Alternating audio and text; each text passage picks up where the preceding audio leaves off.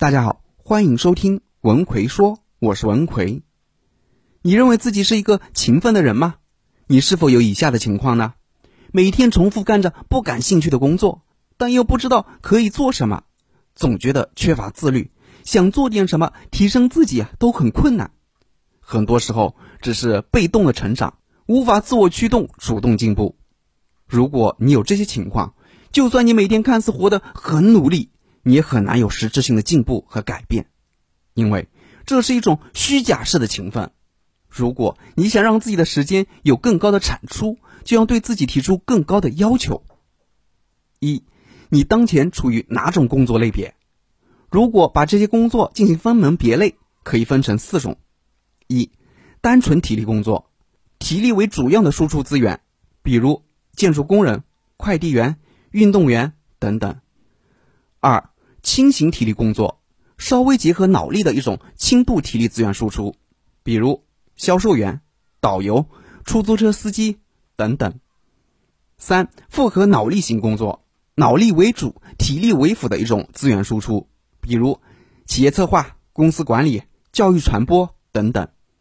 四、创造性资源工作，脑力为主要的输出资源，比如创业、科学发明、电影拍摄等等。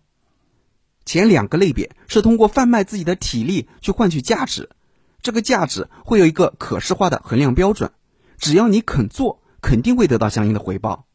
但这种劳动的缺点是，无论什么行业都会有一个上限，一旦达到了这个标准上限，即便你成为这个行业的顶尖人物，获得的回报也就这么多。而后两个类别就是通过利用和整合自己已有的资源，从而获得高额的价值。这些事并没有所谓的上限标准，你能产出多少价值，除了取决于你的个人能力，还要结合其他因素。但这种工作的缺点就是风险相对比较大，如果运气不好，就算你付出再多的努力，你也会什么都得不到，甚至还要赔钱。于是，这四种类型的工作就有了横向发展和纵向发展的两种方式。第一，横向发展，让自己从菜鸟变成顶尖高手。第二，纵向发展，跳出原有工作类别的限制，跃升到其他工作类别，从而获得多项的发展途径。这两种前进的方式都有一个共同点：你输出的资源越是独特，越是稀缺，产出的价值就会越高。我们每个人在日常的工作生活当中，这些工作类别都会有交错触及，只是哪一种工作作为主导，就取决了你产出多少价值。你可以问自己三个问题。一，目前作为你主导资源输出的是哪一种工作类别呢？二，这种工作类别做到顶尖的程度会有什么结果呢？三，你目前的资源能否帮助你跃升到其他工作类别呢？比如，一个木工主导的是体力劳动，这种性质的劳动，你一直做下去，只是变得更加熟练，成为这个工种的高手，但本质上依然还是从事体力劳动。收入的上限是非常明显的。如果你不喜欢这个结果，当你积累到一些好的资源后，自己跳出来去开一个装修公司，就是对自身劳动资源的一种结构性调整。这时，你的脑力输出就会越来越多，你的价值也会越来越高，你的收入就不再会有上限了。当然，风险自然也就增加了。业务不稳定时，你可能都没有只做木工这个体力劳动时赚得多。这也是你需要思考的地方。所以，有效的勤奋就是结合两种脑力和体力劳动，去提升自己输出资源的稀缺性，让自己在当前的工作类别中成为高手，或者努力上升到更高维度的工作类别上，转变工作方式，获得更好的发展。二，你目前拥有的资源是什么？奋斗的路上需要各种资源辅助，我们最原始的资源就是自身的能力，比如。一个打字员和一个作者，尽管都是文字输入，但他们各自能力所创造出来的价值是不一样的。前者只是贩卖自己轻度的脑力和体力，而后者则是结合自己轻度体力，通过深度的脑力创造出一篇新的文章。打字员的价值是稳定的，你打了多少字就有多少收入，但作者写的文章价值就不一定了。写得好可能产生几千元的收入，写的不好。可能一分钱都没有，你拥有的资源会取决于你产生多少价值。前几年特别火的咪蒙，他写一篇文章，底部推荐个产品就能收八十万的广告费，不是说他广告费贵，而是他所拥有的资源，他所拥有的读者就能产生这么大的价值。很多著名的运动员退休后会去参加一些综艺节目，因为他们积累下来的资源可以让他们在这些节目中获得利益的最大化。毕竟运动员的生涯是非常短暂的，奖金也就那么多，走到头也就那么多。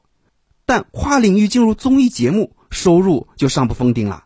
只要你能给商家创造价值，你的收益就会越来越多。当然，除了综艺，也有运动员利用自己的资源进入商业的，比如李宁。这种根据自身情况而做出的资源结构性调整，是我们每个人都应该掌握的本领。所以，你要分析一下自己，你当前的努力可以让你成为这个领域当中的高手吗？这个领域的收入上限在哪里？自己能否根据自己积累的资源跳到其他领域，创造更大的价值呢？三。积累资源的方式，我们每个人都应该把自己需要积累的能力清晰的做一个规划。第一步，设定目标，搭建框架。如果你现在还在读书，你就要思考一下，你将来要从事的职业是属于哪种类别的工作？体力劳动的工作，只要你有充沛的体力就行，只要你去干了就会有钱，但收入的上限会非常的明显。但如果你想从事创造性资源的工作，比如创业，你除了需要积累相关的能力，你还要找一个可以认可你这种能力的平台。一般而言，这个平台就是市场。你的产品市场的认可度高，大家喜欢，你成功的概率就高。就像现在的短视频，你拍的好才能够赚到钱。如果拍不好，大家不喜欢，你就一分钱都赚不到。这些都是必要的风险。所以你要想清楚你的职业规划，要问自己四个问题：一。你打算从事哪种类别的工作？二，你目前的能力是否能够从事这种类别的工作？三，你还缺乏哪些知识，才能更好的从事这种类别的工作？四，你有没有准备好承担从事这种类别工作的风险？有了这些问题的思考，你接下来才可以有目的的去搭建你自身能力的框架，设定一个清晰而有效的目标，才能够更好的帮助你积累相关的能力资源。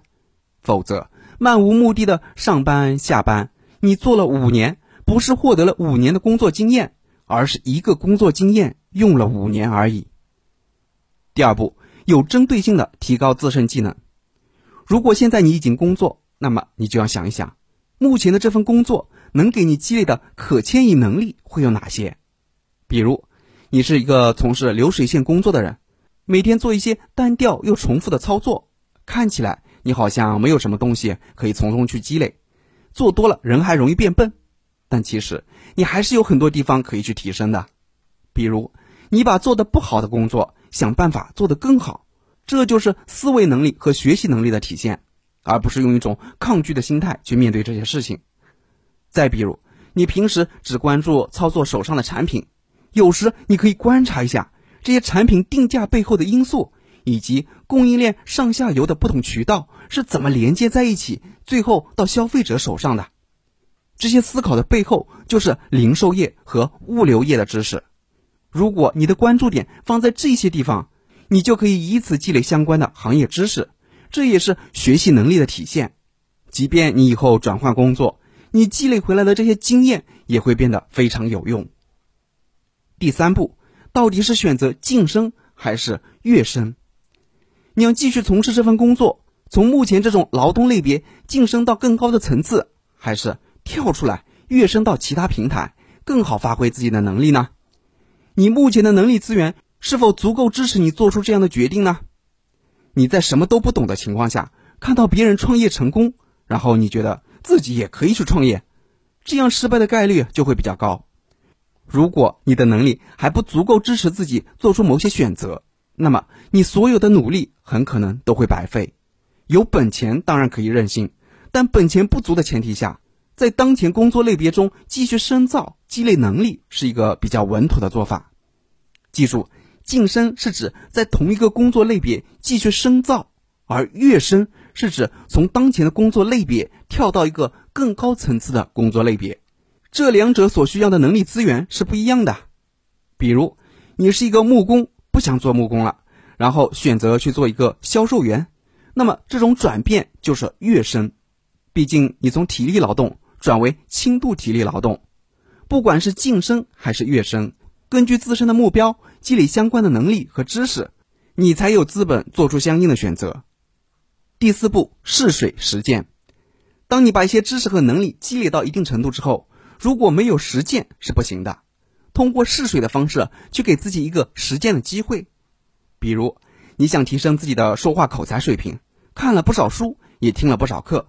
觉得积累的差不多了，但如果你不把这些说话口才技巧在实践中应用一下，你就根本不知道自己到底学的怎么样了。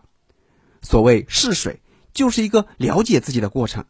毕竟你无法一下子就晋升或跃升到更高的层次，你必须循序渐进的把能力发挥出来，获得别人的认可之后，才有转变的机会。好了，今天主要给大家讲了有效勤奋的方法和技巧。希望对你有所帮助。你说话时是否有这样的情况呢？说话思维混乱，说不清楚，别人也听不明白。明明自己心里想的挺好，表达时却怎么都说不好。说了一大堆，却总是抓不住重点，觉得已经把话说得很清楚了，对方的理解却是南辕北辙。一个逻辑清晰的表达，一定是条理分明、层次有序的。那如何提升我们的说话逻辑思维呢？